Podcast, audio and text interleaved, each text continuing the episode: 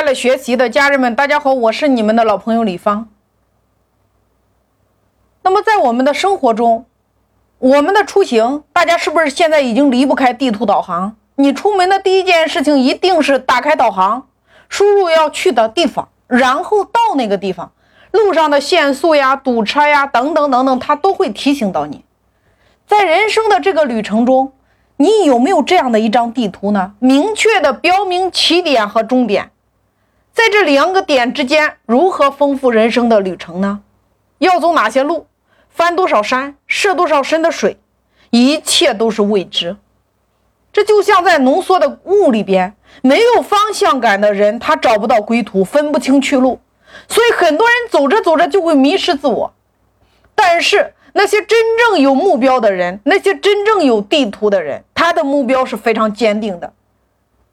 自己规划了三条路线，第一条叫定自己，有自己的目标，他方向非常的清晰明了，自己要成为什么样的人，他会明确的给自己定一个角色。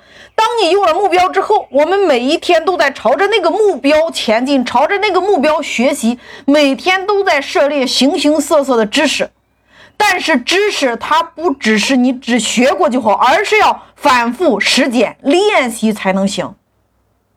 比如我在社群营销专辑里边，我有一百集的如何把你的客户运营在你的微信端，从引流到成交再到裂变，整个的实战训练。如果是你学习完之后，你没有在自己的亲友群里边反复的练习，至少练习三遍以上，你都不能说你会社群营销。因为没有尝试应用的知识都是白学。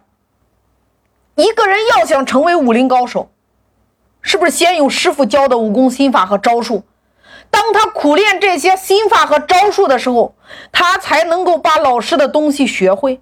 但是要想成为高手，他就需要不断的在社会上去实战。我们说狭路相逢多战者胜。那些不停的选择、频繁换赛道的人，他就是没有定位好自己。一个人运气差，各种机会就会不停的找到他；运气好的人早已走在一条精进的路上，做着唯一的事儿。定自己的人才会静心做事。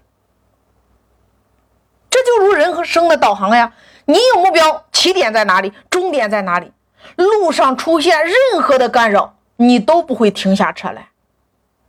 因为你静心，你才能做事。第二条线路，不断的积累新的人脉。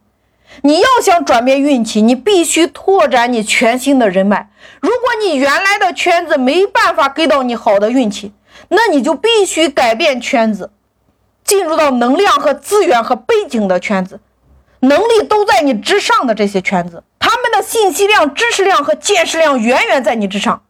那么你即使每天陪他们聊天，你都一定会有收获，因为一个人人生赚取的财富，百分之八十五取决于周边的人脉关系，百分之十五才是你个人的努力。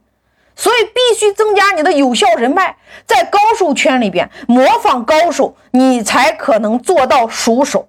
如果你的圈子属你最厉害，那么创新的成本是不是太高？扩展人脉最好的方法就是让自己成为别人的人脉。你需要不断的去成长，不断的去变成一个强大的 IP，成为某一个领域的意见领袖。因为要赚钱，你需要先值钱，成长才会让你值钱，强大自己才能具有足够的影响力，吸引别人来到你的身边。比如你要成为营销高手，比如你要成为社群运营高手，比如你要成为。引流高手，比如你要成为互联网运营高手，等等等等，这一切，所有有成就的人都是有一种独特的能力。你像马云，口才一流呀，那就是口才一流，真的是高手中的高手呀。他们都能够像极光一样，将自己的能量集中于一个点，并在整个实施目标的过程中，始终保持焦点的集中。那你呢？第三条路线叫做遇贵人。一个人懂得不断的去拓展自己的人脉，那么人脉中就会有贵人出现。就像拼多多的创始人黄峥，完全是因为他本身学的是计算机专业，他喜欢在贴吧里边发表自己的见解。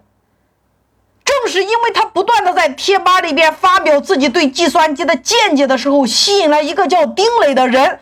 这个人向黄峥请教了一些问题，黄峥给他完美的解答了呀。这个人于是就把黄峥引荐给了他的朋友，叫段永平。你看，弱关系的弱关系。但是段永平当年拍下与巴菲特共进午餐的机会，他能带一个人，他带的这个人就是黄峥。所以，拼多多创始人黄峥的成功，包括阿里巴巴马云的成功，都来源于弱关系中的弱关系，叫做贵人。所以，真正能够帮助你改变命运的，其实就是你这些弱关系中的关系。生命中的贵人不一定是你的最好的朋友，也不一定是你的家人，而是那些能给到你正确方向的人，改变你的人生轨迹。当你走在正确的方向上，你越努力越幸运。